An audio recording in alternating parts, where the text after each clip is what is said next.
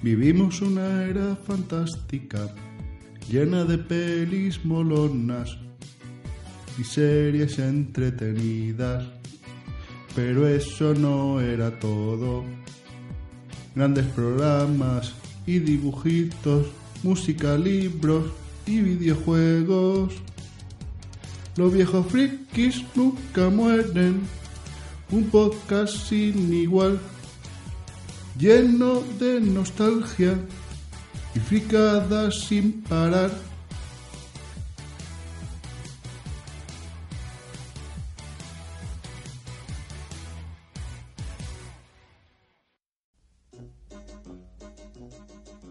Bienvenidos al decimoquinto programa de Los viejos frikis nunca mueren. Estamos otra vez aquí desde el asilo más friki de la podcastfera. Y en esta ocasión, en cuanto todo esto era campo, quería hablaros de una serie de HBO que me ha gustado bastante. Se trata de Big Little Liar. También en Te vas a quedar ciego de tanta maquinita, dado que el próximo 19 de mayo sale su secuela, quería hablaros de Injustice Good Among Us. Así que sin más dilación, vamos a escuchar las cuñas de la sección y empezamos.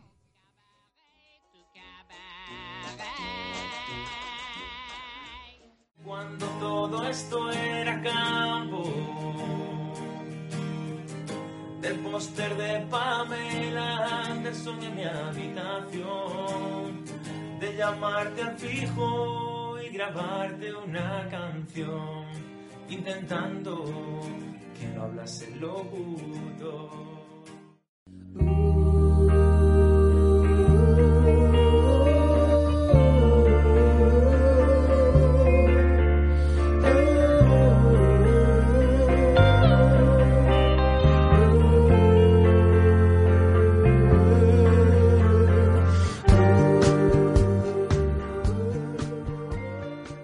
Little es una miniserie de 7 capítulos que fue estrenada en febrero de 2017 y cuenta la vida de cinco madres del norte de California, cuyas vidas se ven truncadas por un asesinato durante un evento de recaudar fondos, que lo llaman la noche de trivia.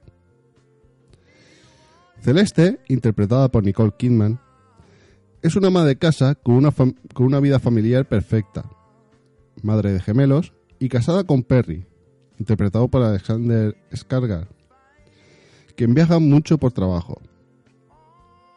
Su relación parece perfecta, pero esconde muchos secretos. Madeline, interpretada por Reese Witherspoon, es una de las madres más populares del pueblo, atrevida y divertida, pero también muy temperamental. Está casada con Ed y tienen una hija pequeña y, y una relación complicada con su marido, Nathan, y Abigail, interpretada por Zoe, eh, por Kravitz, que es la nueva y joven pareja de este. Y luego la hija adolescente que comparten entre el, el marido de Madeleine y Madeleine. Luego tenemos a Jane, interpretada por Shailene Goody, madre soltera de un niño que acaba de mudarse en busca de una mejor vida, pero su llegada no será lo todo placentera que esperaba cuando su hijo Ziggy es acusado de haber intentado estrangular a Amabela, la hija de Renata, interpretada por Laura Dern, madre y ejecutiva de éxito, y que es la némesis de Madeleine. Estas madres, que parecen tener personalidades muy diferentes, establecen unos lazos muy fuertes que las convierten en aliadas dentro de una comunidad en la que nada es lo que parece. No digo que sea una obra maestra, pero para mi gusto creo que es una de las mejores series que se han presentado este año. La forma que presentan la serie es muy interesante y saben jugar muy bien con los tiempos del guion, ya que desde el principio sabes que ha ocurrido un asesinato, pero no sabes quién es el asesino y víctima, hasta el último momento. La historia se va enlazando con trozos de los interrogatorios del caso al resto de personas del pueblo, y por medio de estos iremos descu- eh, descubriendo las rivalidades y cotilleos de la ciudad, y lo que unos piensan de otros. El arco argumental nos muestra el lado más amargo de la violencia de género de forma totalmente realista y valiente, alejado de los clichés que se repiten en las campañas. muestra cómo es en realidad lo que parece un marido perfecto, pero detrás de los créditos, cuando ya nadie los ve, y sale la persona que es en realidad. También vemos cómo esto afecta a quien parece una mujer fuerte. Nos muestra la dependencia emocional que tiene a pesar de saber que su marido es tóxico, que su matrimonio es tóxico. Y busca una y otra vez excusas para quedarse, llegando a hacerse creer que las veces que la fuerza solo es un juego erótico que tienen entre ellos. Otro de los temas que tiene mucho que ver es cómo queda una mujer tras ser violada y tener un hijo fruto de esta violación. Se ve cómo le afecta esto día a día, cómo incluso llega a dudar de su hijo, porque piensa que puede ser como el padre que nunca conoció. Otro tema que trata, más de fondo, y que a mí me parece muy chocante e incluso gracioso, es el tema de la popularidad. Sí que es cierto que en Estados Unidos ese tema se lleva muy a fondo, y también en la serie son familias que son adineradas y, y poderosas, por así decirlo. Pero se preocupan por el tema del que opinan los demás y de quién es mejor muy a fondo. Sin ánimo de spoilear, aunque creo que con lo que voy a decir puedo hacerlo, pero hay un momento que hay una celebración y va todo el mundo, menos seis personas, que son algo más populares que el resto. Y a pesar de hacer una fiesta del copón, o sea, y salir una fiesta muy, muy buena, la anfitriona se vuelve loca porque le faltan esas seis personas. La serie ha recibido numerosas críticas favorables. En Rotten Tomatoes tiene una nota media de 7,54 sobre 10 y en Metacritic 75 sobre 100. Viene a ser lo mismo. Y el éxito de esta ha hecho que, según un rumor, a partir de unas declaraciones de Reese Witherspoon, pueda que se amplíe a una segunda temporada, cosa que no termina de gustar porque le dieron un final tan perfecto que creo que eh, crear una segunda temporada sería eh, estirar el chicle, por mucho éxito que haya tenido la serie. Creo que la serie está ahora mismo perfecta tal y como está. Todos los temas que toca la serie, como la violencia de género, que la gente acomodada también tiene problemas importantes, la ponderación del personaje femenino, el bullying, etcétera, la definen como una gran serie que te hará vivir más perspectivas que otras series, llena de emociones que te harán vivir, vivirla profundamente. Para mí, creo que esta serie merece mucho la pena, que es una serie que ves que empieza el viaje y sabes que tendrá un final. Que además tiene una estructura que creo que es perfecta, porque te van soltando las cosas poco a poco y no te descubren el secreto hasta el último momento de la serie. Y además, este final es coherente. Tiene un elenco brillante, ya no solo lo hacen bien los adultos, que como he dicho por el nombre de los actores, vemos que es un elenco eh, bastante conocido, sino que los niños lo bordan. Es una serie que lleva el sello HBO, la mires por donde la mires, y además de aquí, seguro que mucha gente te la recomendará. Ahora os voy a dejar con un ratillo de música con el tema de Iggy Pop de Passenger, que bueno, se habrá escuchado seguramente lo habéis escuchado en muchos eh, anuncios publicitarios. Así que aquí os dejo con The Passenger.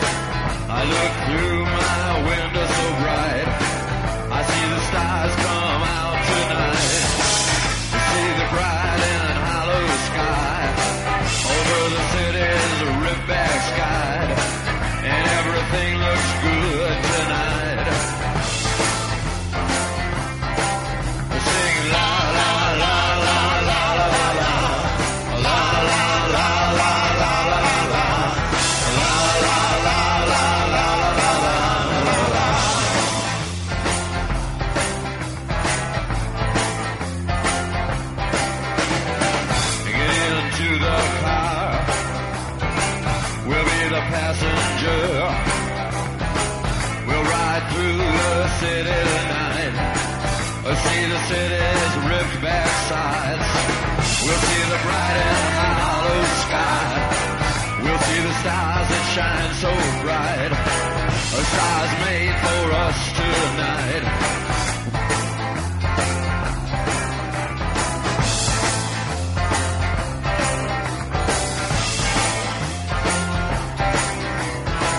Oh, the passenger.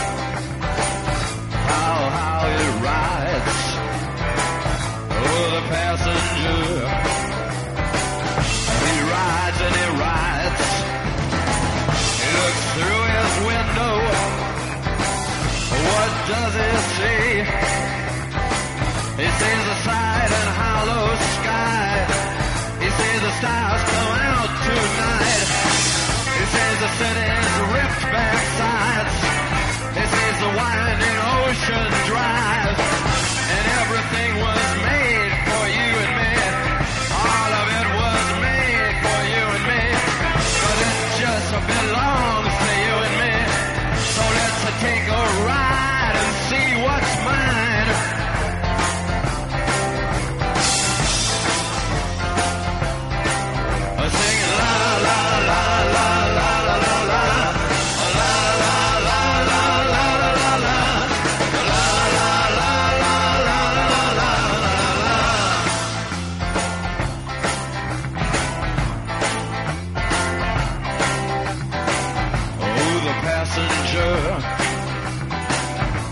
rides and he rides.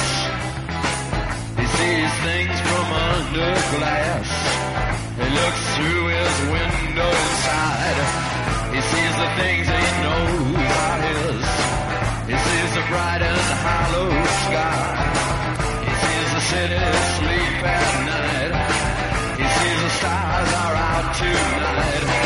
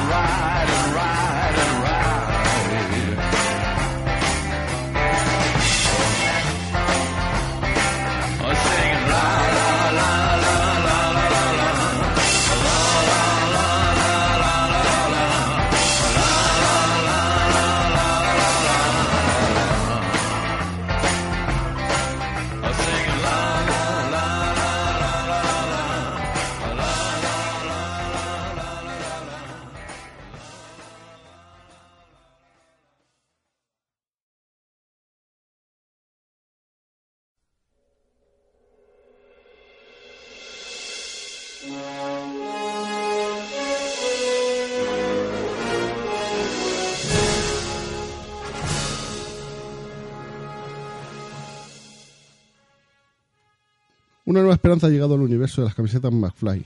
El nuevo modelo Hope, que mola mogollón. Tiene modelos para todos los gustos. Yo, de hecho, quiero hacerme eh, mi fondo de armario sea totalmente McFly. Y si tú también quieres las mejores camisetas del futuro, entra en su página www.mcflycamisetas.com. También los podéis encontrar a través de Facebook e Instagram, con el mismo nombre, McFly Camisetas. Camisetas McFly, las camisetas del futuro en el presente.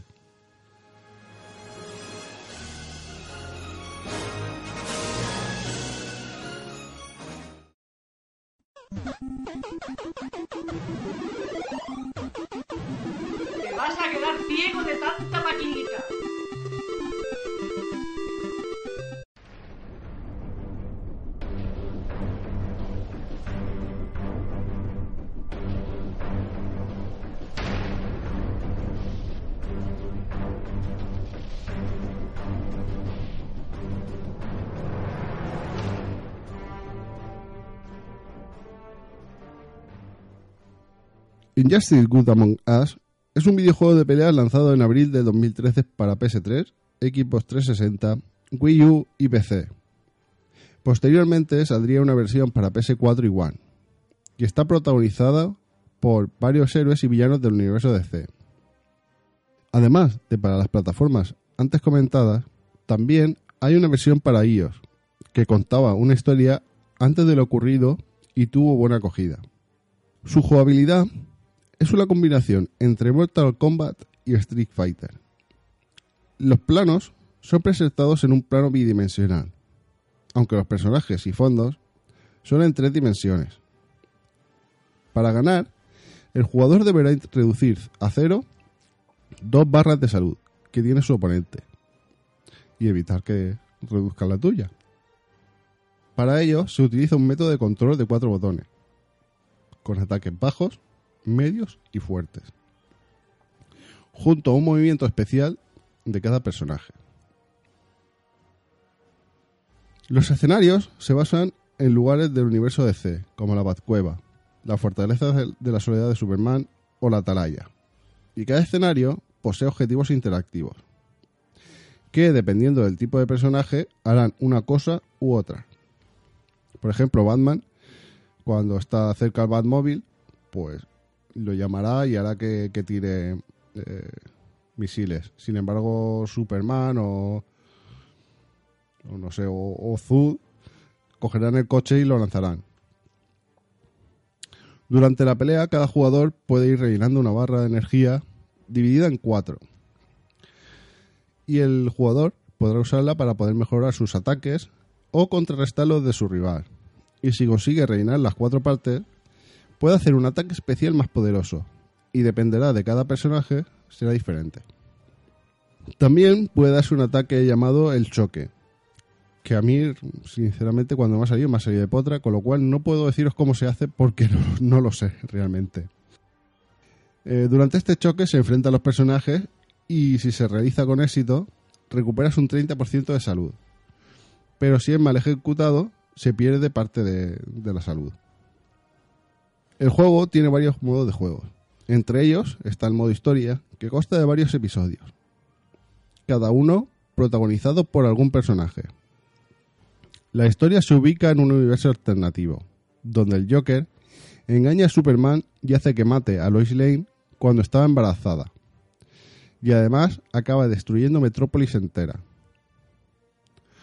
Superman, en venganza, mata al Joker y se vuelve un dictador y forma un nuevo orden mundial llamado el régimen, donde los superhéroes deben intervenir en todos los conflictos, en todos los conflictos y, y todo debe regirse bajo su mandato.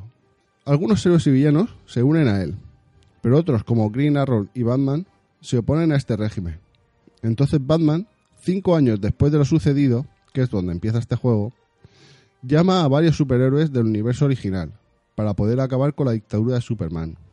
El juego cuenta con 24 personajes jugables y 6 descargables, aunque posteriormente salió una edición Ultimate que si no me equivoco salió sobre todo como remasterización para PS4 y One, lleva todos los personajes, sin tener que adquirir ningún DLC. Los personajes elegidos fueron debido a su popularidad, pero también que pudieran encajar en la historia, y los hicieron fieles al universo DC. Incluso, eh, incluso posteriormente, incluyeron como apariencia eh, la de la serie Arrow para Green Arrow, o la de Superman y Zud de las películas eh, de la película Héroe de Acero, siendo totalmente fieles. Otro modo de juego es el de batalla, y tiene varios submodos, pero a grandes rasgos viene a ser un modo arcade, donde eliges un personaje y tienes que ir eliminando a una serie de personajes elegidos al azar por el juego, hasta llegar al final a Superman. También tiene un modo llamado Laboratorios Star, donde te ponen ciertas batallas de cada personaje y en las que tienes que cumplir ciertos requisitos que te impone. Es como un modo misiones. Luego está la batalla simple, que como dice el nombre es una batalla simple. Y el entrenamiento, que como dice el nombre, pues, es entrenamiento. O sea, pelear sin que al otro se le quite la vida. Eh, luego tiene eh, para multijugador, puedes elegir el modo versus online para jugar con amigos. O sea, puedes jugar en modo versus eh, en la misma consola con dos mandos o enfrentarte con alguien al azar o con alguien que conozcas. Una cosa que me gusta mucho de este juego es su historia. Pero además tiene un lore que traspasa el mismísimo juego. ya que para conocer lo que ocurre entre el principio de la historia y los cinco años posteriores, lo trasladaron a una serie de cómics, que se llama igual que el juego, donde se pueden ver cosas como por qué Siniestro sigue a Superman, por qué Hal Jordan ahora es un niño amarillo, vemos dónde está Green Arrow y Black Canary, e incluso salen otros personajes que no vemos en el juego y que han tenido que ver en la historia, como John Constantine, James Gordon o Doctor Fate, entre otros.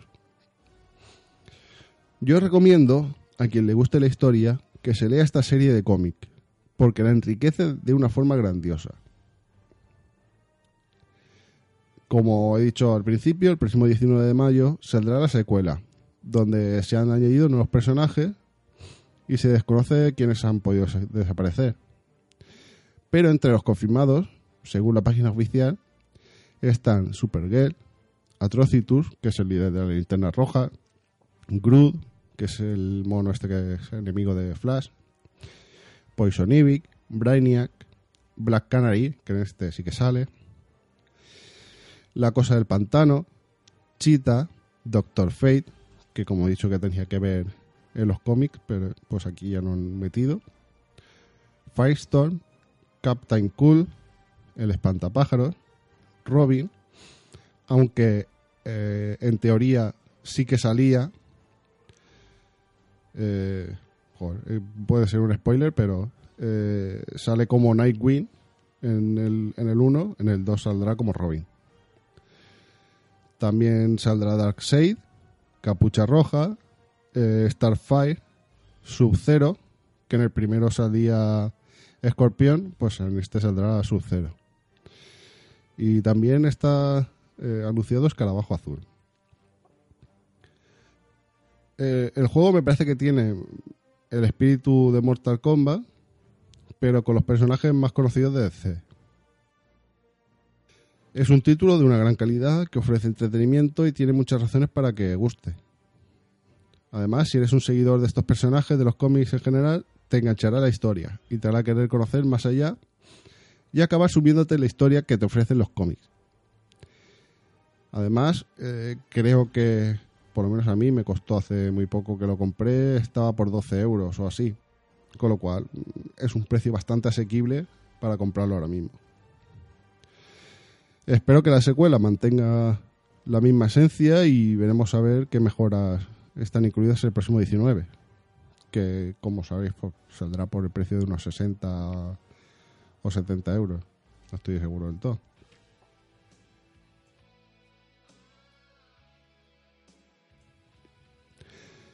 Bueno, y hasta aquí el podcast de esta quincena de los viejos friki nunca mueren.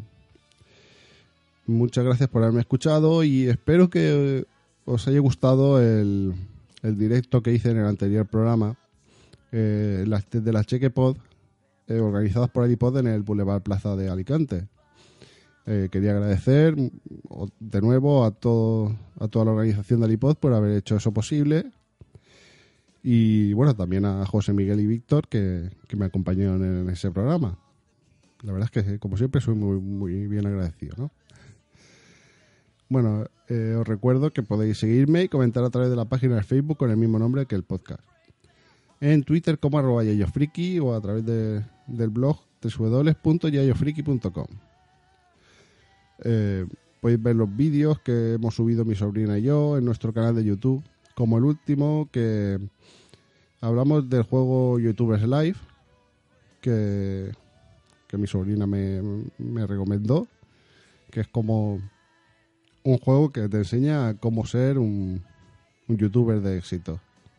Si queréis ver cómo se juega y cómo es el juego, os recomiendo que entréis en el canal y lo veáis. También, eh, tanto en Twitter como en Facebook o cualquiera de los medios, eh, si queréis participar y queréis recomendar alguna serie o, o juego, también me lo podéis poner o bien por privado o bien en abierto. Eh, yo estoy abierto totalmente a, a cualquier opinión que, te- que queráis que hable.